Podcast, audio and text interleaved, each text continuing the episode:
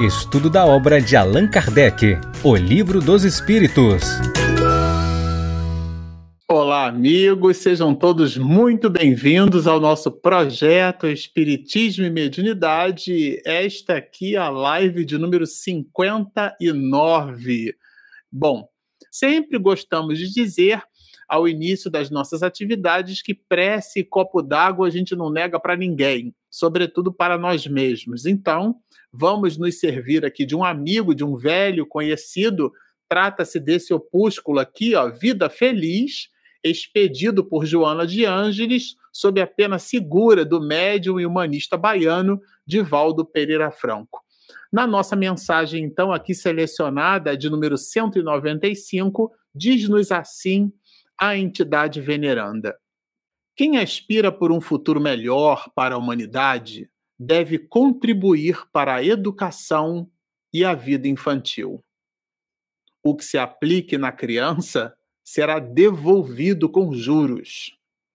O investimento do amor retornará em forma de bênçãos salvadoras, e o de abandono volverá como delinquência e desgraça. Se te faltam recursos mais específicos para auxiliar a criança, oferece-lhe palavras lúcidas, que não corrompem, e exemplos que as estimulem a ser verdadeiros cristãos mais tarde. Constrói hoje os teus dias de amanhã. Vamos orar. Querido Rabi, amigo incondicional de todos os instantes, aqui estamos nós, Senhor, ainda que oferecendo em nossas mãos parcas possibilidades, mas numa inclinação sincera, buscamos o teu concurso. Penetrando na letra de teus prepostos de luz, àquele dentre muitos que no século XIX dignificou a mediunidade, deu-nos o caráter grave e ao mesmo tempo feliz de que nós somos espíritos. Estamos aqui estudando uma das obras do nosso mestre de Leão. Abençoa-nos o propósito, todos nós, que neste momento estamos conectados contigo no ideal de serviço reverenciando então o nosso Pai, esta consciência cósmica e primeira, construtor de tudo e de todos, nós, Senhor, te pedimos para que tu permaneças conosco, hoje, agora e sempre. Bom, já é habitual entre nós, nós vamos colocar aqui o nosso amigo, né? Vamos compartilhar a nossa apresentação, o nosso livro dos Espíritos. E nós estamos com esta live da noite de hoje, a live de número 59. Nós estamos iniciando o capítulo de número 6 da parte segunda, da vida espírita. Esta parte segunda do livro dos Espíritos, claro, vocês lembram, é, trata-se aqui da, do mundo espírita ou mundo dos espíritos, o que quer dizer a mesma coisa. E é nessa direção que nós vamos caminhar no capítulo de número 6, porque o primeiro dos muitos bullets colocados aqui por, por Allan Kardec, né? vejam aqui, olha, são os espíritos errantes. A gente já vai entender o que é que significa isso, né? Será que espírito errante é aquele que erra? Né?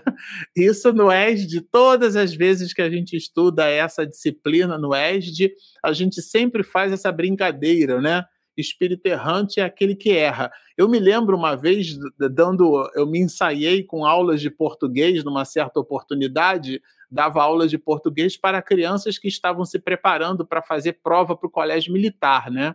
Na época, na minha época, era a quarta série indo para o ginasial quando a lei de diretrizes e bases ainda dividia primário e ginásio e nós tínhamos a classe de alfabetização. Depois a classe de alfabetização foi incorporada como sendo o primeiro ano e nós tínhamos na oitava série agora o que corresponde ao nono ano perfazendo então no, no, ensino básico aquela, aquela parte né, que hoje a gente chama de ensino fundamental. Mas aqui, por uma coisa ou por outra, eu ensinava lá para a mocinha, né? Lembro como se fosse hoje, né? Eu disse: olha, o tio vai ensinar um macete para você. Tudo que termina com mente é, é, advérbio. Então, frequentemente, solenemente, a menina perguntou, mas tudo, tio? Eu digo tudo.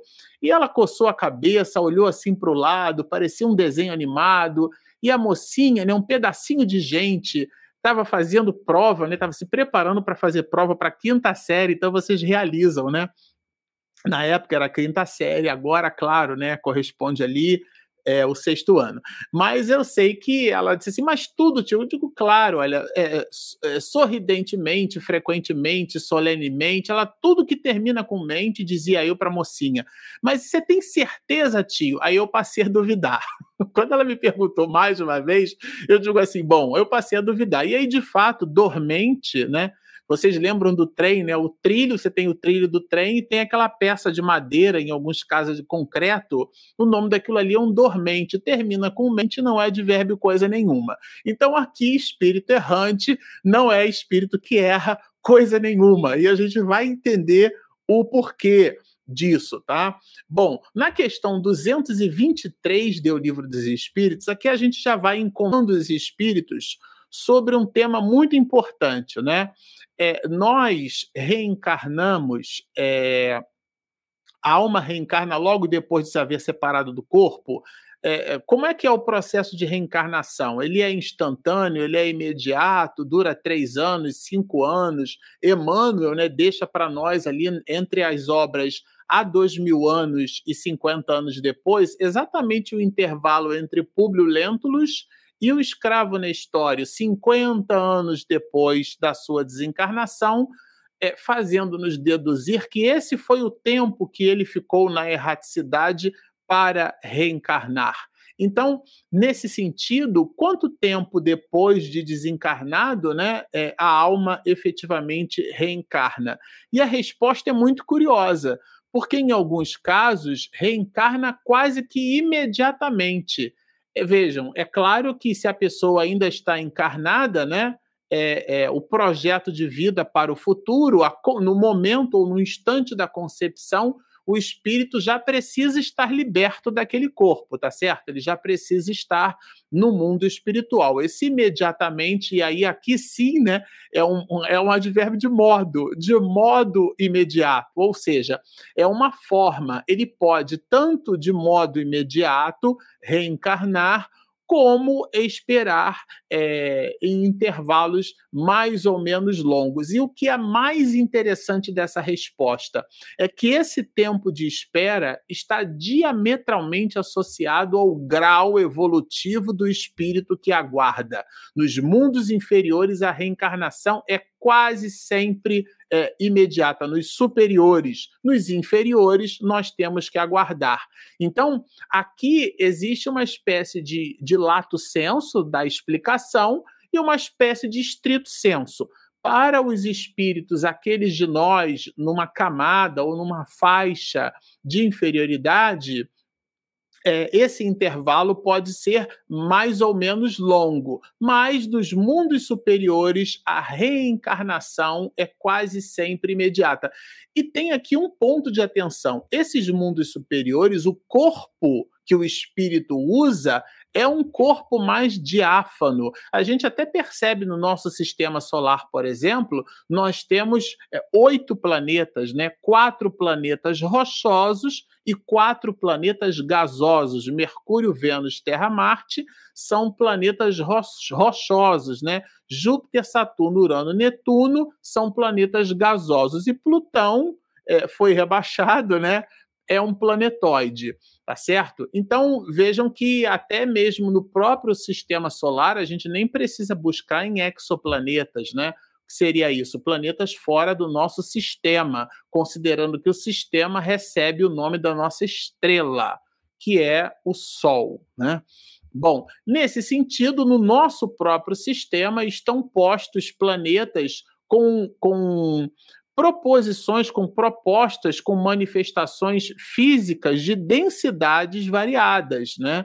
planetas gasosos e planetas rochosos. Nesses mundos superiores, a matéria de que se reveste o espírito já é uma matéria mais diáfana. Então, esse processo de mergulho na carne é, uma, é, uma, é um mecanismo diferente na obra é, Urânia, né, de Camille Flammarion. Nós entrevistávamos aqui, conversávamos, na verdade, né, com o doutor Vicente Pessoa, o nosso amigo infectologista, gosta de astronomia e também gosta muito de jogar xadrez ele também tem um canal no YouTube que estuda com profundidade as obras de Camille Flammarion. E eu disse assim para ele: bom, escolhe um livro para nós conversarmos. E ele escolheu Urânia, né, que na mitologia é considerada a deusa da astronomia. E, e, o próprio Camille Flammarion, na obra, protagoniza-se como uma criança e tem todo o ensaio. Super recomendamos o livro. E vocês podem nos procurar aqui também, que a gente fez uma live com, com o Vicente, né? É, com o doutor Vicente, abordando especificamente essa obra. E a gente observa é, a proficiência intelectual de Camille Flammarion, é, é um astrônomo de sua época, né? Na época, essa disciplina ainda não se chamava astrofísica, é, o estudo dos corpos celestes, mas aqui a gente vai perceber o próprio Camille dando para nós uma dimensão de como seriam né, as propostas dos seres mais evoluídos, seres com asas, né, seres alados. É claro que aqui trata-se eventualmente de uma obra ficcional, mas são propostas reflexivas no sentido de que a realidade se apresenta em condições que nós ainda não compreendemos. O próprio mestre de Lyon, Allan Kardec, vai colocar: imaginemos animais é, com propostas de manufatura, né? Os, os filósofos chamavam de artesãos, aqueles que manipulavam as coisas com as mãos, é, a, a, a técnica, a arte, né? A palavra artesão vem daí, né? Vem da arte, a nossa habilidade em manipular as coisas, né? A forma de fazer. Então, nesse sentido, Allan Kardec propunha é, propôs à época. É, imaginemos um, um, um, animal com essas habilidades é, manuais, o que eles não poderiam fazer em prol da sociedade. Então, nessa perspectiva, a vida se apresenta em, em, em facetas que a gente é quase que incapaz de perceber nas profundezas peixes né, com um processo de bioluminescência. Se a gente nunca tivesse visto um vagalume na vida, a gente jamais ia conceber como é que pode um ser vivo produzir luz. E é o que acontece, por exemplo, nos insetos. Imaginemos seres orgânicos é, é, com essa capacidade, como é que se daria esse processo de produção de luz, o eletromagnetismo e muitas outras possibilidades. Então, aqui a 223 ela é sensacional porque ela nos incita a perceber que os espíritos, é, quando encarnam em mundos superiores, até a própria mecânica do processo encarnatório ele já é mais suavizado pela condição em que se está posto o, planeta e como o perispírito amealha recursos do próprio planeta aonde a pessoa vai encarnar, né? É, então, nesse sentido, aquele perispírito já está mais ali sutil e isso facilita muito o processo. Agora, aqui a gente comentou no início, a 224, ela fecha a ideia para nós de que errante não é aquele que erra, né? O que é a alma no intervalo das encarnações? Essa é que é a questão. E, e, e esse intervalo entre uma encarnação e outra é esse intervalo que se chama, é, que dá ao espírito a condição de espírito errante. Então, o espírito errante é aquele que está numa condição entre uma encarnação e outra. Então a gente diz que ele está na erraticidade, ele está ali gravitando, um planeta errante, como a gente diz na, em, em astrofísica, né? ele está ali gravitando. Então o espírito está nessa fase entre uma encarnação e outra, né? ele aspira um novo destino, ele espera, ele é um aspirante. Esse aspirante no mundo espiritual, ele então é chamado de espírito errante. Agora, e o intervalo desse processo de erraticidade? Ah, Vejam que interessante, esse intervalo pode ser de algumas horas. Vamos lembrar que nos casos dos espíritos superiores, em mundos mais evoluídos, o processo se dá Lembram do advérbio de modo? De modo imediato, ou seja, pode se dar quase que imediatamente, ou pode durar, em alguns, muitos casos, até milhares de séculos. Então vejam que não tem assim uma receita de bolo, uma, uma fórmula pronta, algo escrito na pedra, né? Mas o ponto alto aqui, pegando carona, olha, é a questão 224A.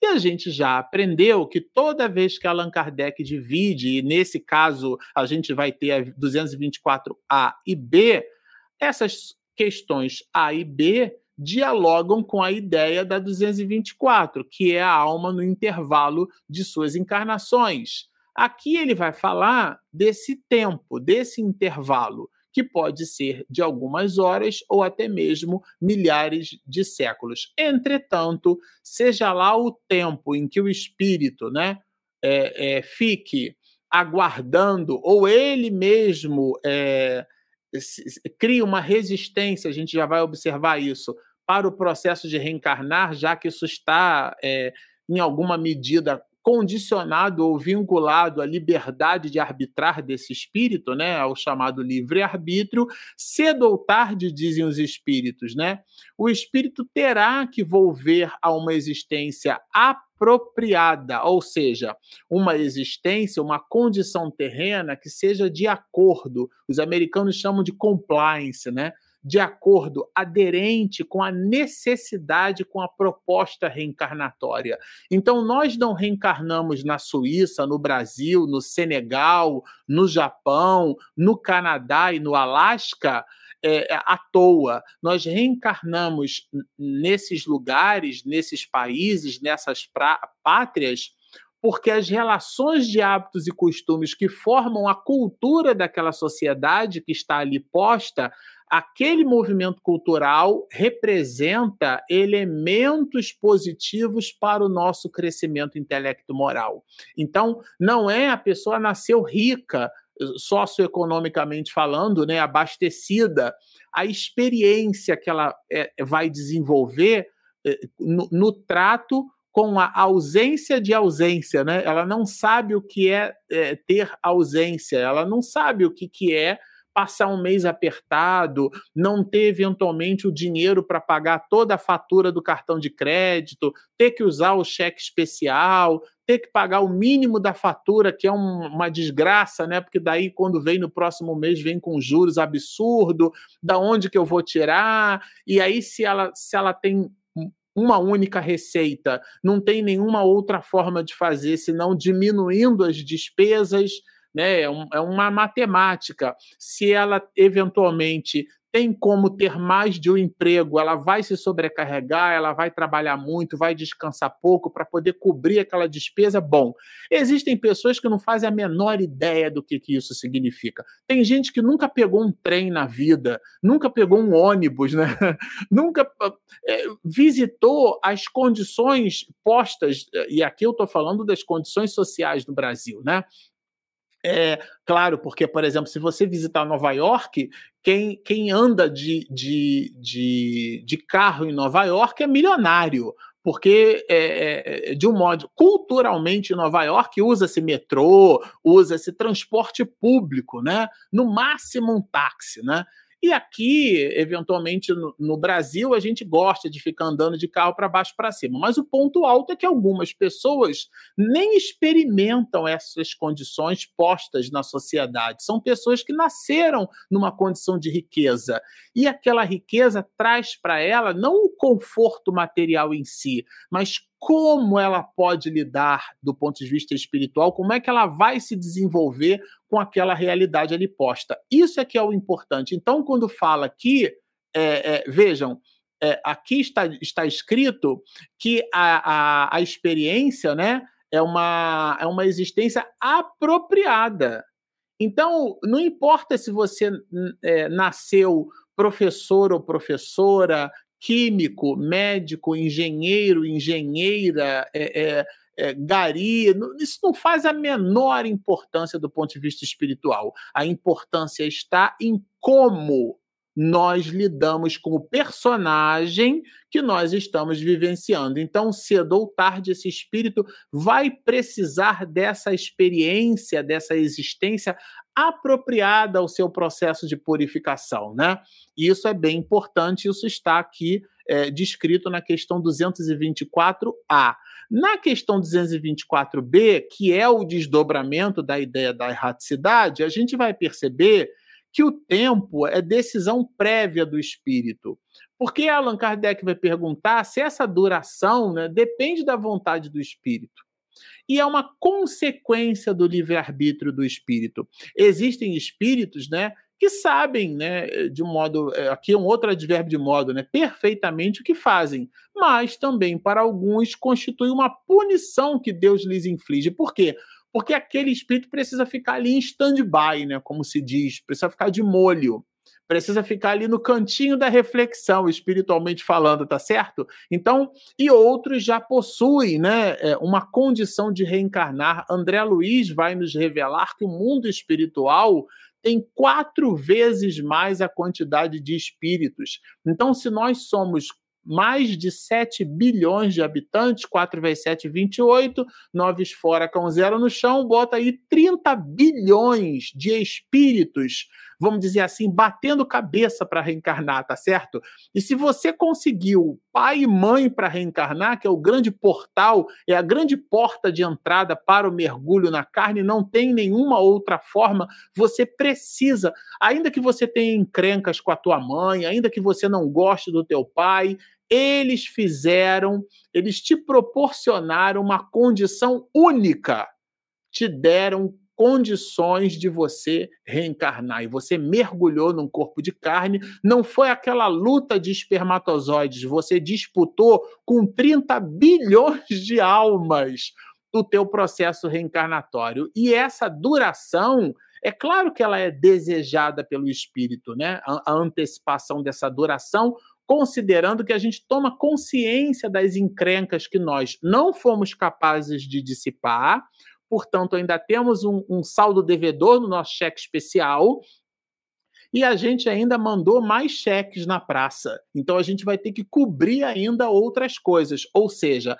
além de não, vou colocar entre aspas, né? Pagarmos a nossa conta perante as leis, nós ainda contraímos mais débitos, fizemos mais dívidas. Então a gente fica aflito, meu Deus, eu preciso trabalhar, laborar para poder pagar essa conta, fechar, como se diz, liquidar essa fatura. Então nós ficamos agoniados.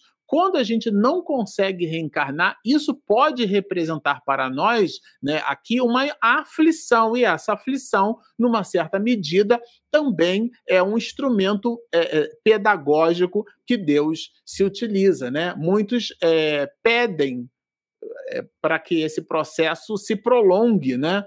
Por quê?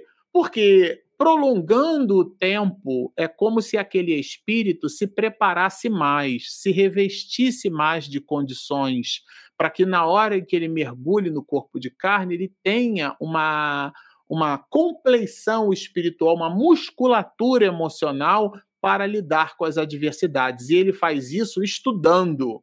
Estudando a si mesmo, estudando as circunstâncias, não exatamente só lendo livros? É claro que sim, mas essa palavra estudo aqui é uma palavra muito abrangente, porque daí ele toma ou ele consegue mais proveito do seu processo reencarnatório. Isso é muito interessante a gente tomar por nota, né?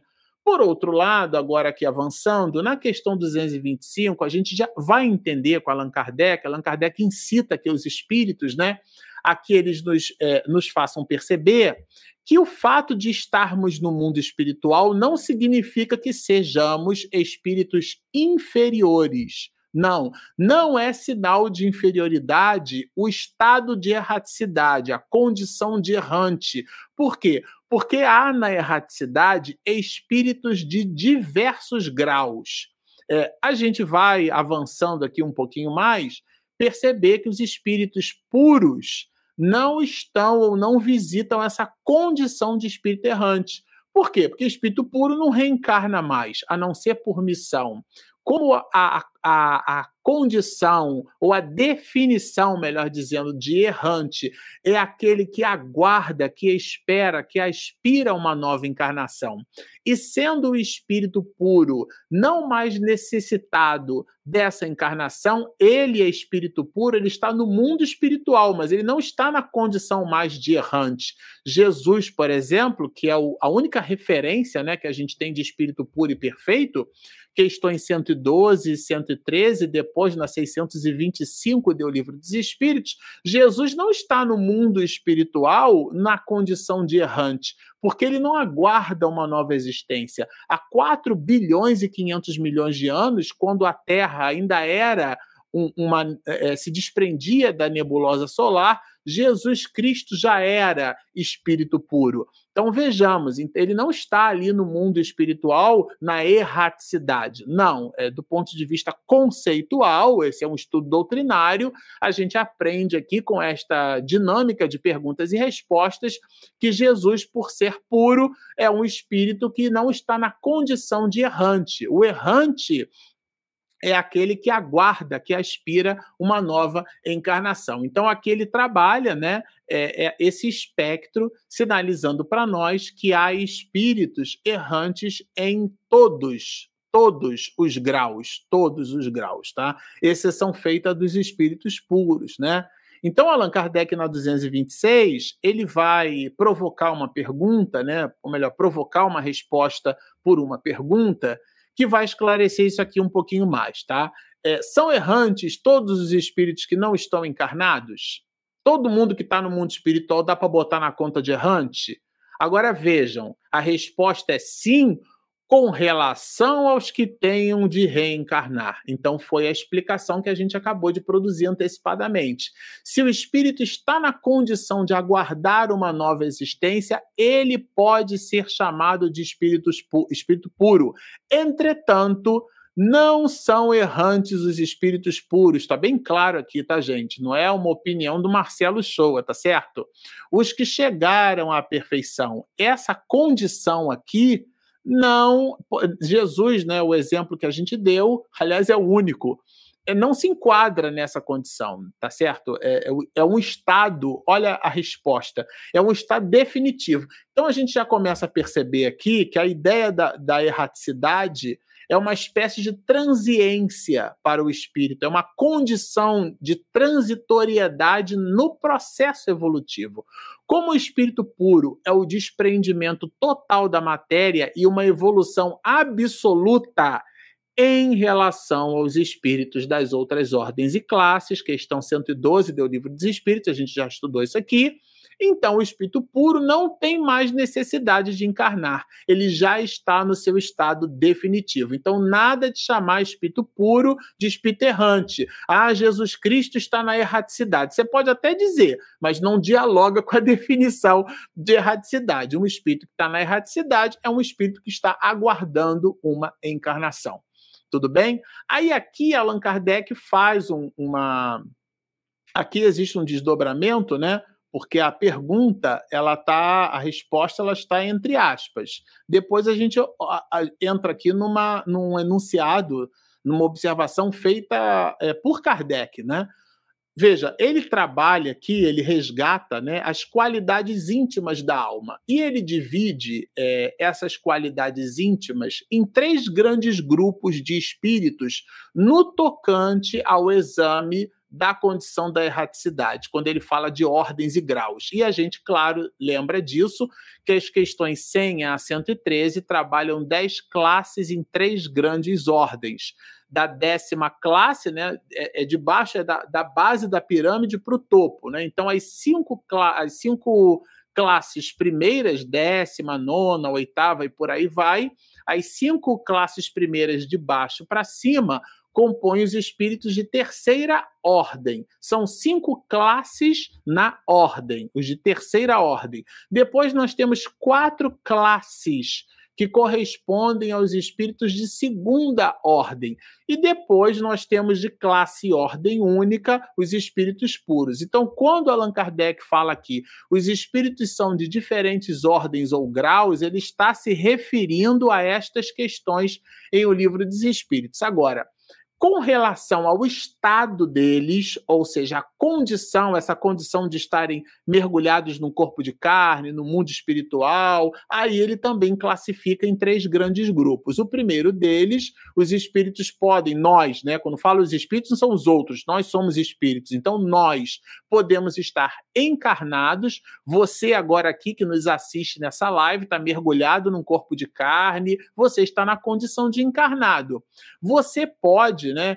É, é, mais tarde, e isso certamente vai acontecer com todo mundo, do ponto de vista antropológico, o homem é o único animal que tem consciência da própria morte, uma hora nós vamos desencarnar. O Espiritismo acredita na morte, sempre gosto de lembrar isso. O que o Espiritismo não acredita é no morto, porque não há morto, há vida. Então, nesse sentido, a morte é um fenômeno biológico, é, é, é um fenômeno é, biológico. Ele claramente acontece. Então, você, quando não estiver mais é, senhor do seu próprio corpo, o corpo não apresenta mais condições para que a vida se manifeste ali, você vai morrer e depois, depois, você vai desencarnar. Manuel Flamengo de Miranda o nosso professor atualmente nos ensinou que morrer é diametralmente diferente de desencarnar. A pessoa morre, mas fica ainda apegada ao corpo. Então ela não desencarnou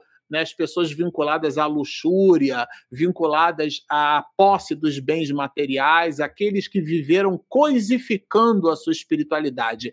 Essas morrem, porque o corpo não oferece mais condição para a manifestação do espírito. A ideia do corpo inanimado é o corpo sem ânima, sem alma. A alma não consegue mais interfacear com aquele corpo. Entretanto, o espírito imortal, que, o, que é o que vivifica, é o que permanece pleno, esse espírito ainda se vê psiquicamente jungido, ligado, acoplado àquele corpo. Logo, nesse exemplo, ainda não desencarnou. Então, Allan Kardec é claro em nos trazer essa proposta da erraticidade, Manuel Filomeno de Miranda em estabelecer uma distinção entre morrer e desencarnar. Então, quando o espírito logra o êxito de morrer e desencarnar, ele vai para o mundo espiritual aguardando uma nova existência. Esse sim está na condição de errante. E tem o terceiro e último grupo, que são os espíritos puros. O espírito puro é o espírito perfeito. A palavra perfeito, etimologicamente falando, significa feito por completo. O imperfeito é aquele que ainda não está acabado. Ele é imperfeito não é porque ele é ruim, ah, nós somos espíritos imperfeitos. É porque ainda não atingimos a perfeição, ainda não estamos acabados. É uma obra que ainda não está pronta, está em processo de construção. É uma casa que você ainda está terminando de limpar, ela não está perfeitamente limpa. Só que às vezes a gente usa né, essa, essa relação adjetiva como sendo alguma coisa de ordem pejorativa. É, faz parte do processo evolutivo a imperfeição. Nós estamos construindo a nós mesmos. Então, é nesse sentido. Agora, os espíritos puros são aqueles purificados, né? E são os espíritos perfeitos, não precisando mais de encarnação. Aqui é a, a nevralgia do assunto. Por isso que não dá para chamar um espírito puro de espírito errante, porque ele não precisa mais reencarnar e a condição da erradicidade é aquele que aguarda ou aspira para uma nova encarnação. Na questão 227, a gente vai encontrar é, um, um, fato, um, uma revelação, que depois, claro, André Luiz desdobra isso, Manuel Filomeno de Miranda e muitos outros autores é, desdobram o que? A ideia de que o espírito continua se instruindo na erraticidade. Então, os espíritos se instruem na condição de errantes. Eles não ficam tocando arpinha sem fazer nada, né? Então, eles trabalham, eles laboram, sobretudo aqueles de nós que produzimos uma relação consciencial com a, tudo aquilo que é, fomos capazes de realizar, em detrimento daquilo que ainda não logramos êxito é, construir. Então, essa, esse saldo quando ele é negativo, ele incita o espírito consciente dos seus próprios deveres a se capacitar. E a instrução é esse processo: conhecereis a verdade e a verdade vos libertará. A tese é de Jesus. Nesse sentido, o espírito busca se instruir no mundo espiritual. Então, ele estuda, ele procura meios de elevação. Eles observam o que acontece à sua volta, eles ouvem os bons conselhos, né? Super recomendamos na obra Missionários da Luz o clássico Reencarnação de Segismundos, né? Porque daí realmente é uma forma da gente entender com André Luiz como é que se dá é, o desdobramento dessa questão 227, né? Então, é, é, aqui é bem interessante. O espírito continua no mundo espiritual, sim. É claro que essa é uma definição lato sensu, ele continua estudando. É, agora, nem todos os espíritos continuam na erraticidade estudando, né? Assim como no orbe. Muita gente é, escolheu não estudar, né? Tá certo? E então essa é uma decisão do espírito na, na, na relação direta da sua posição de arbitrar, portanto, de decidir. Aqui, na 228, a gente já estudou isso aqui no canal, mas eh, eh, basicamente a 228 nos convida à ideia de que nós levamos para o mundo espiritual o equipamento intelecto-moral que fomos capazes de construir ao longo da, da, nossa existência. E aqui eu falo existência no singular porque o espírito tem quantas vidas? Uma vida só, a vida eterna. Agora, a encarnação nós temos um monte. Então, o plano do espírito é o plano de vida eterna. Ele mergulha numa etapa como alguém que vai para a sala de aula e depois volta para casa. A vida da pessoa não é na sala de aula. A sala de aula é o instante da vida. O nosso trabalho é um instante da nossa vida. Há quem viva para o trabalho, né? São chamados de workaholic. Tem a pessoa que vive para o trabalho, vive para isso, vive, mas aqui a vida eterna é a vida do espírito. E a encarnação é um episódio dessa mesma vida. Então, no, no, momento em que nós migramos de uma experiência para outra, né, nós conservamos aquelas experiências, conservamos as nossas paixões, as nossas inclinações, os nossos pendores, e a resposta é bem interessante porque o corpo imaterial é, ele, na verdade, vejam, né, com os invólucros imateriais, os espíritos elevados deixam as paixões mais e só guardam as do bem. Porque, eventualmente, aquele comportamento social que está posto, quando ele vai para o mundo espiritual, ele faz uma espécie de pivô. Ele altera na mente dele: não, eu não necessito disso aqui. Né? Agora, quanto aos espíritos inferiores, esses sim, em alguns casos até fazem questão de conservar. Se não estão nesse binômio, né, pertencem aos espíritos de primeira ordem, que é o desprendimento absoluto da matéria. Bom, na 229, que é uma espécie de desdobramento da 228, a gente vai aprender aqui, lendo a pergunta e a resposta, que quando a gente morre, a gente não vira anjo. Isso é uma coisa que a gente aprende no livro dos médios, quando Allan Kardec trabalha é, um capítulo dedicado à identidade dos espíritos, né? que é o capítulo 24. É, ele vai dizer que depois da obsessão é o maior escolho do espiritismo prático, é o da identidade dos espíritos. E a palavra escolha é empecilho, né? Então, o que, que significa isso, esse escolho? Será que o espírito que está dizendo é realmente aquele espírito que fala? Então, claro, e aí o capítulo, nós temos inclusive diversos é, é, episódios da série O Livro dos Médios, estudando as anotações de Allan Kardec, os desdobramentos das respostas que São Luís expediu para Allan Kardec, tem todo um volume enorme ali de informações nessa direção. Não é o objeto da nossa live aqui, da nossa atenção na noite de hoje. O ponto alto aqui é a gente examinar que nós, quando vamos para o mundo dos espíritos, nós seremos nós mesmos. Então, quando a gente dá credibilidade para um espírito, porque o fenômeno mediúnico impressiona, a gente precisa tomar muito cuidado. Porque não é que o fato de ser, eh, de estar no mundo espiritual, e aí, portanto, ser um espírito errante, que isso credencia aquele espírito a expedir receitas de felicidade, como se fosse um guru. Às vezes ele escreve pelo médium, psico, não uma psicografia, o médium psicógrafo, fala pela condição do médium, médium falante, né? o movimento espírita adora chamar de psicofônico, é a mesma coisa. E aí fica todo mundo impressionado e tudo mais. E o espírito é, é, eventualmente está dizendo aquilo que qualquer um na reunião poderia falar.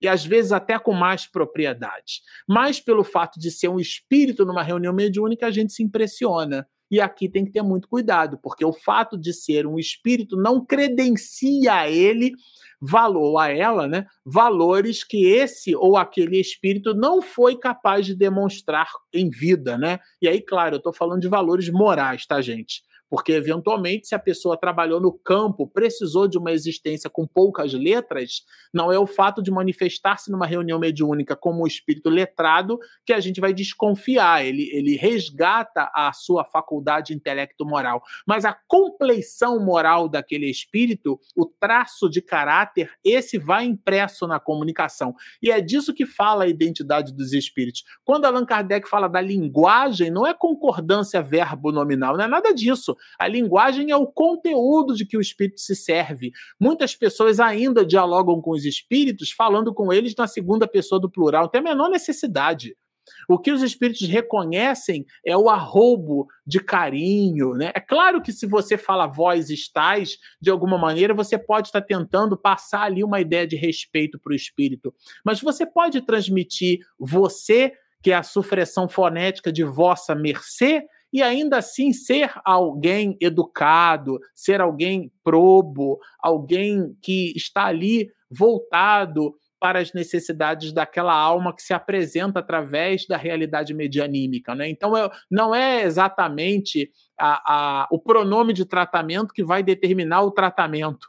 O tratamento é determinado pelo halo é, de vibração que a gente então produz e induz no instante da comunicação. Isso é o mais importante. E aqui na 229 a gente então vai perceber que Allan Kardec vai falar, vai perguntar por que que deixando a Terra não deixamos aí as, as nossas mais paixões? Agora, por que, que a gente não deixa as mais paixões? Porque as mais paixões, nesse caso aqui da pergunta, são elas que compõem, representam e formam o nosso traço de caráter. Existem pessoas extremamente animadas. A animação compõe o, o, traço de revelação daquela personalidade, né? Existem outras que são sisudas, rabugentas, existem pessoas que são eh, ponderadas todo esse volume de comportamentos é, representam aquilo que somos. Quando a gente vai para o mundo espiritual, quem gosta de chocolate vai continuar gostando de chocolate. Quem gosta de, de. Eu adoro açaí, vai continuar gostando de açaí. O fato da gente morrer ou desencarnar, a gente não joga fora as nossas inclinações. Aliás, eu estou falando de alimentação e André Luiz, na obra O Nosso Lar, ele tem um capítulo dedicado a essa encrenca. Ele não fala a alimentação no mundo espiritual, a comida na erraticidade. Não. O nome do capítulo é O Problema da alimentação, porque esse negócio de caldinho reconfortante para quem gosta de rabada, isso daí é um problema enorme, porque a pessoa gosta dela, precisa da, daquilo consubstanciado no estômago pesado, né? Parece que tomou um Lexotan depois que come, precisa ficar num canto ali, dormindo, cochilando.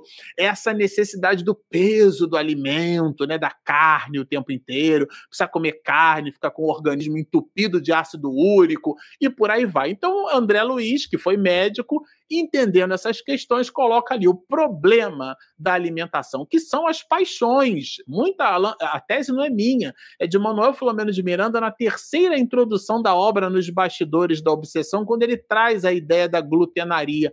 A gente fala de paixão, acha que é a relação entre duas pessoas, homem e mulher, mulher com mulher, homem com homem, não é nada disso.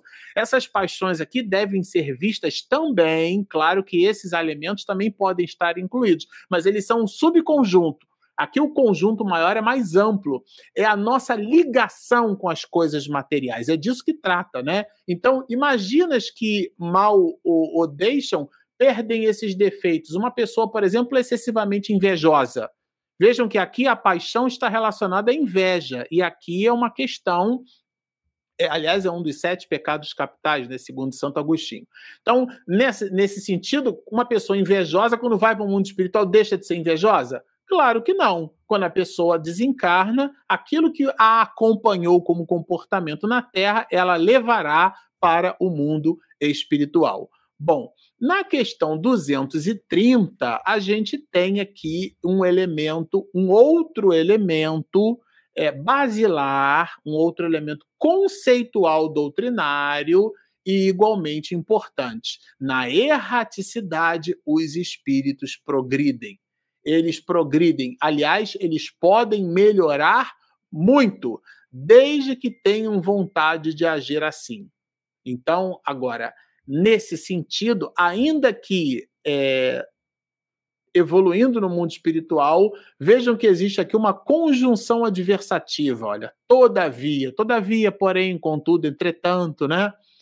Aqui uma conjunção adversativa. É na existência corporal que o espírito põe em prática as ideias que adquiriu. Então, a encarnação é uma necessidade. Essa frase que a gente permeia aí, a, a verdadeira vida é a vida espiritual. E essa aqui é o que? A falsa? Né? Claro que não. Então, nesse sentido, é no corpo que a gente põe em prática, a gente exercita, é o mergulho na carne. Senão evoluía constantemente lá na erraticidade, tá certo? Então a gente cria um menosprezo das coisas materiais, a gente cria um menosprezo da encarnação. Do ponto de vista neurolinguístico, né, quando a gente diz que a verdadeira pátria, a gente não reconhece como espírito que a vida é única.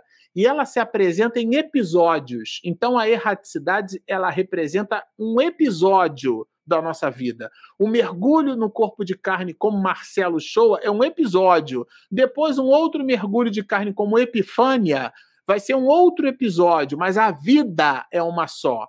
Então, nós precisamos de episódios e muitos desses episódios precisam ser num corpo de carne, porque é ali, na existência corporal, que o espírito põe em prática as ideias que adquiriu. E aí, quando ele fala das ideias, né, é certamente a relação é, cognitiva, né, a compreensão do espírito. Não, eu realmente eu preciso ser bom.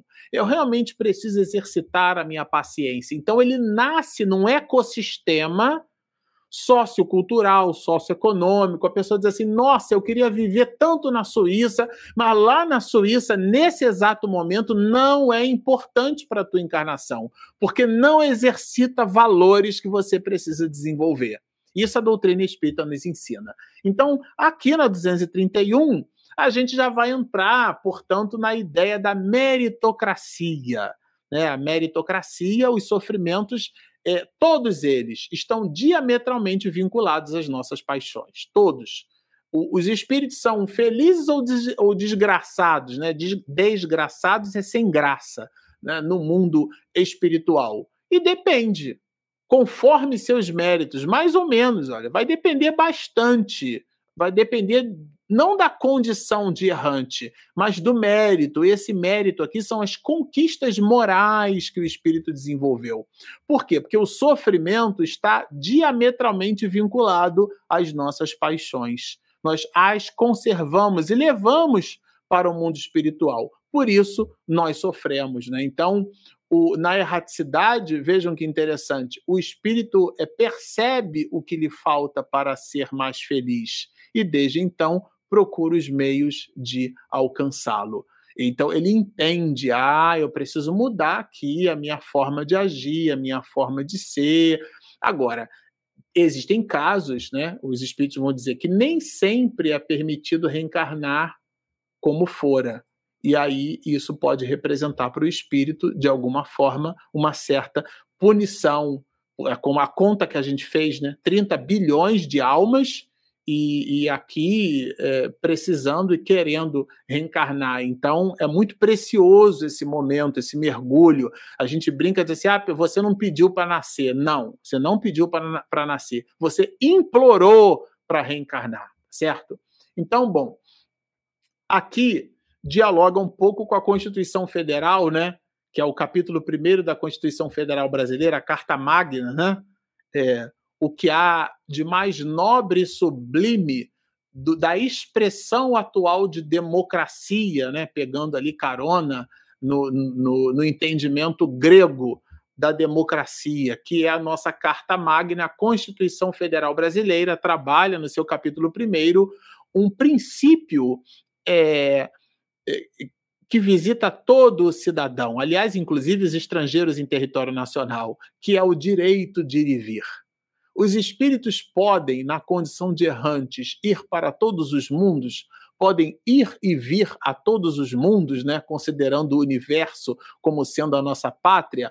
E a resposta começa assim, ó, mais ou menos conforme, ou seja, de acordo pelo simples fato de haver deixado o corpo, ou seja, morreu e desencarnou, o espírito não está desprendido da matéria.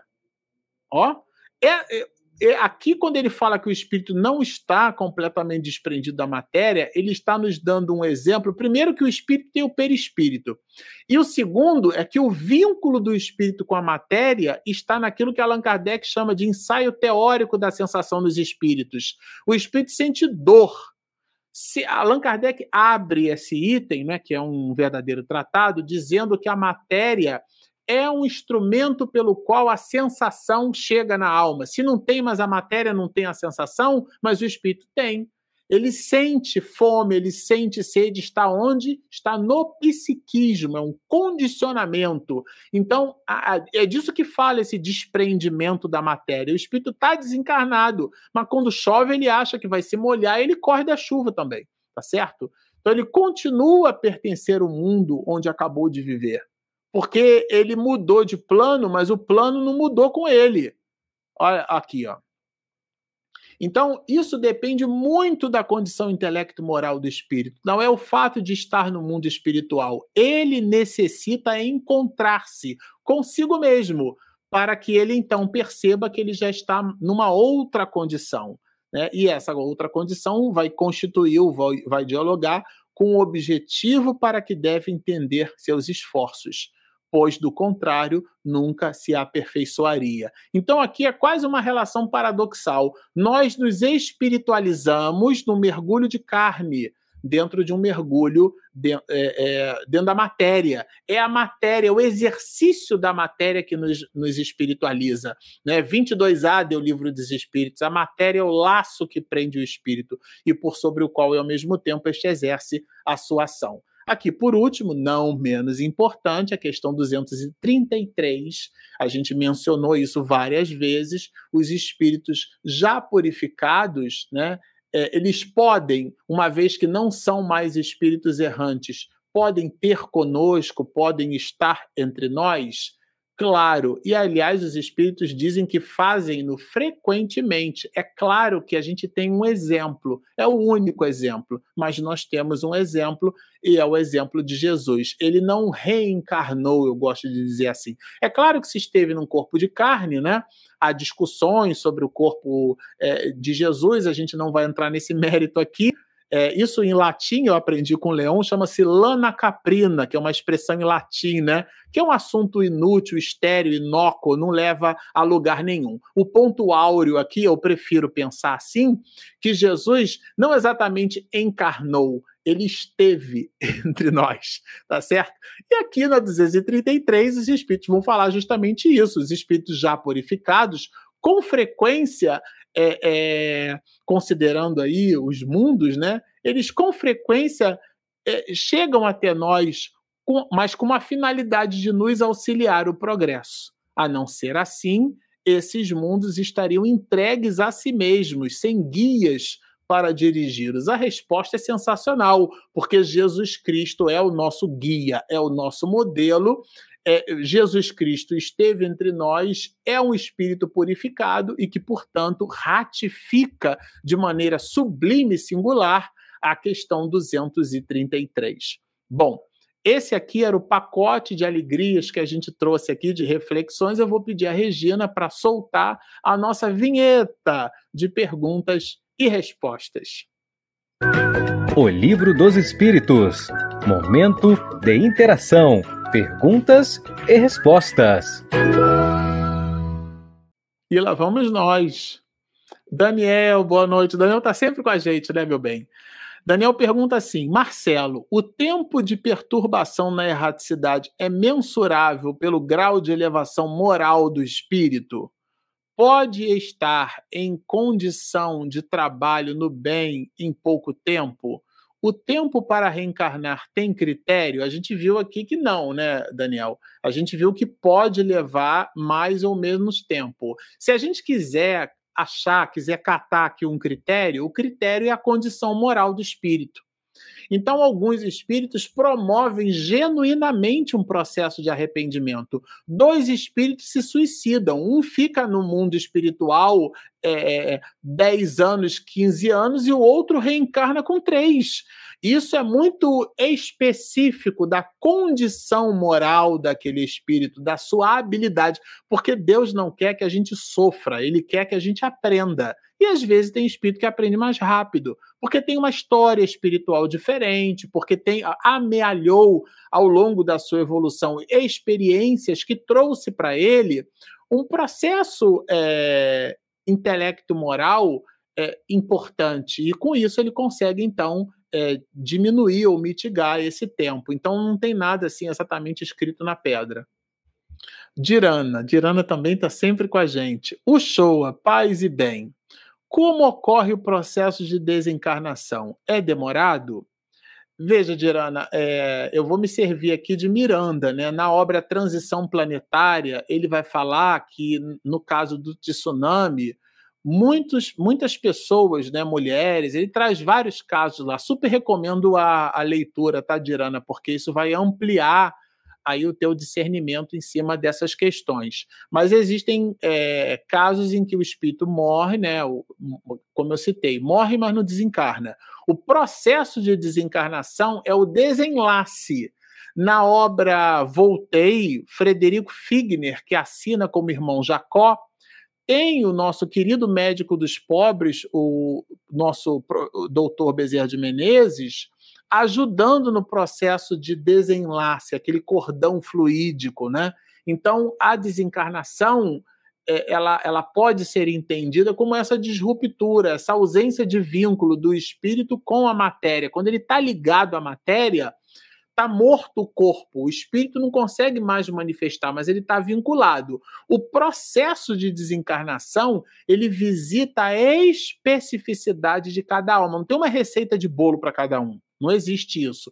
Cada um de nós constrói uma relação com as coisas materiais e com isso a gente desenvolve uma ligação, um apego mais ou menos é, é, em função um apego maior ou menor, mais ou menos intenso, em função da vida que a gente levou. Uma pessoa que tem uma vida espiritualizada, o apego dela é menor. O Jorge André, sempre cito aqui essa, essa expressão do Jorge André lá no ICEB, no Instituto de Cultura Espírita do Brasil. A gente fazia as palestras, os comentários eram feitos por ele depois. Ele dizia: uma pessoa que vive no bem, pensa no bem e age no bem, o bem já está com ela. Ela não vai para um lugar bom, ela já tem o um lugar bom dentro dela, sabe, Dirana? Então ela não precisa. Nesse caso, quando ela desencarna, a bondade não é um benefício que Deus está entregando, é uma conquista que, claro, a misericórdia de Deus se manifesta no momento em que ela se vê numa espiritualidade bendita, mas ela construiu o próprio destino. Nesse sentido, o processo de desencarnação dela vai ser suavizado porque ela teve uma vida suave. Mana Galvani acho que é Galvani, o G não pronuncia. Sofisticado o nome da mana. A alimentação no plano espiritual é vegetariana mesmo ou o espírito estando num umbral mais denso? A André Luiz não revela isso na obra Nosso Lar. A gente imagina, tá? Que, que quão mais espiritualizado nós nos movimentemos, mais diáfana seja essa alimentação. Agora, os detalhes, né, se é uma alimentação vegetariana, se é uma alimentação vegana, se é ovo-lacto vegetariano, se não, não faz uso de leite, de proteína, essas especificidades que são especificidades materiais, como se a gente fizesse uma um movimento inverso, né? A gente leva do plano material para o espiritual, só que é o contrário, né? Aqui é que é uma cópia. Então, o lato senso que a gente precisa entender, sabe, mano, é que o, o objetivo nosso é estarmos vivendo a vida espiritual. Existem pessoas que são apegadas à, à, à comida, que é um, um, uma, um, um, mal capital, né? um pecado capital na abordagem de Santo Agostinho, que é a gula. A pessoa tem compulsão alimentar, como tem gente que tem compulsão para falar da vida dos outros, tem gente que tem compulsão para os alcoólicos, para o fumo, para a maledicência. Todos esses maus hábitos por, por que são maus? Porque não dialogam com a nossa proposta de espiritualização. Quando chegamos no mundo espiritual, a gente amplifica as nossas encrencas, porque a gente não tem mais o corpo físico para poder segurar. Então, nesse sentido, é, o, o, umbral mais denso, o umbral mais leve, o, o, é, o fato da densidade do umbral não dialoga com a nossa densidade emocional, sabe? Então, o umbral aí, você entende o umbral como sendo uma passagem, é um portal. Todo mundo passa pelo umbral. A Kátia, a Kátia Maria. Marcelo, estes espíritos purificados passam pela segunda morte? A, a suspensão total de matéria no perispírito é, vejam, é, a gente é, é, bem interessante essa pergunta, né, Kátia? Porque a gente não morre duas vezes, né? A gente só morre uma vez só. A morte é a do corpo, o espírito permanece vivo, tá certo? Se só nós, nós só temos um corpo só, a gente só pode morrer uma única vez, tá certo? É, eu só tenho um corpo, então Paulo de Tarso vai dizer que o homem morre, porque o Marcelo Shoa vai morrer, o personagem, sabe, Kátia? Você, Kátia, vai morrer Agora, o espírito imortal que você é, ora será o Joaquim, será a Astrogilda, será o, o, a Josefina, será a Maria, será o, o José. Ou seja, nós teremos outros personagens. E quando nós nos desprendemos daquele personagem, nós morremos. A morte está aí. Só que em vida encarnada, nós só temos um personagem, portanto, nós só temos uma morte. Essa ideia de segunda morte, de terceira morte, de, de quartos corpos, quintos corpos, né? É, é, é, é essas visões, é, é, eu particularmente aqui a gente estuda muito fair play, a, a condição o material doutrinário, né? Nós não encontramos essas referências na codificação. Como não as encontramos, não podemos expedir conclusões relacionadas a elas. E no caso dos espíritos purificados, e a gente está falando de Jesus aqui, né? Jesus, imagina, Jesus vai passar pela segunda morte?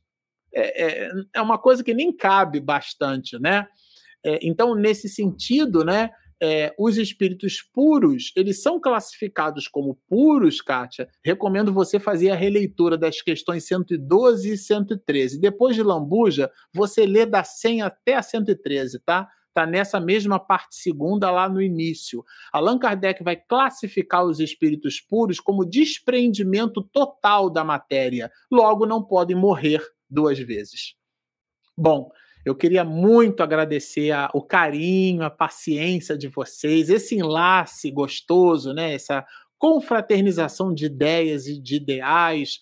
As perguntas que vocês fazem são mecanismos de diálogo, a gente não se sente aqui sozinho olhando para uma webcam, né? A gente está olhando para vocês que estão conectados conosco, estão estudando, estão buscando na literatura espírita elementos para que a gente passe, então, pelas dificuldades que estão postas nos dias atuais, esses instantes de guerra gravíssimos que a gente vivencia, né? Entre a Ucrânia e a Rússia, assistindo uma reportagem na, no rádio, que a gente gosta muito de ouvir, eu adoro rádio, é, nós aprendíamos que até o amendoim está sendo impactado por conta dessa guerra, porque o Brasil produz, ele exporta amendoim para a Ucrânia e para a Rússia, e agora os portos estão todos fechados, a balança comercial para esses países existem aí toda uma movimentação financeira, econômica que dialoga com esse caos que a sociedade mundial enfrenta.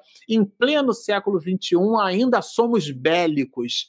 Então, mais do que nunca, a ideia do espírito protagonizarmos-nos como espíritos imortais nunca foi mais do que atual. A propósito da codificação do século XIX e agora no século XXI, nunca foi tão atual pensarmos como espíritos imortais. Nós não somos corpos. Este é o recado. Se você não lembrar de absolutamente nada do que falamos nessa uma hora e oito minutos, fique com esta informação: você não é o seu corpo. Você é um espírito imortal. No livro de Gênesis, fomos concebidos, criados e construídos por Deus à sua imagem e semelhança. E claro que aqui não se trata de uma imagem antropomórfica como dizia minha avó materna, gente de cara e dente, nariz para frente. Não é isso. Nós somos luzes, nós somos filhos de Deus, somos anjos em potencial, né? Na, na proposição de Aristóteles, né? Somos no conceito de ato e potência, né? Somos anjo em potência e em ato estamos buscando essa angelitude. Então, portanto, é, a nós nos parece que refletir sobre a ideia de que somos espíritos imortais dialoga bastante com a crise mundial que estamos enfrentando hoje. Vamos orar. Muito agradecido estamos pela oportunidade de serviço. Abençoa-nos, Senhor, o nosso propósito simples, despretensioso, mas sincero de estudar tua mensagem. Solicitamos, Rabi, que neste instante aqueles de nós que estamos conectados neste ideal de serviço, possamos, cada um de nós, no cadinho doméstico, como transeuntes que somos da vida, pensar com alegria, transladar para os nossos companheiros de outras pátrias o nosso sentimento de paz o nosso desejo de paz, de irmandade, de fraternidade. Que o idioma pátrio, que a posição no planeta não represente em nós e para nós mecanismos de dissensão. Somos todos filhos de um mesmo Pai. Abençoa-nos, Senhor, portanto, o propósito de servir estudando as tuas lições. E te pedimos mais uma vez para que tu permaneças conosco, hoje, agora e sempre.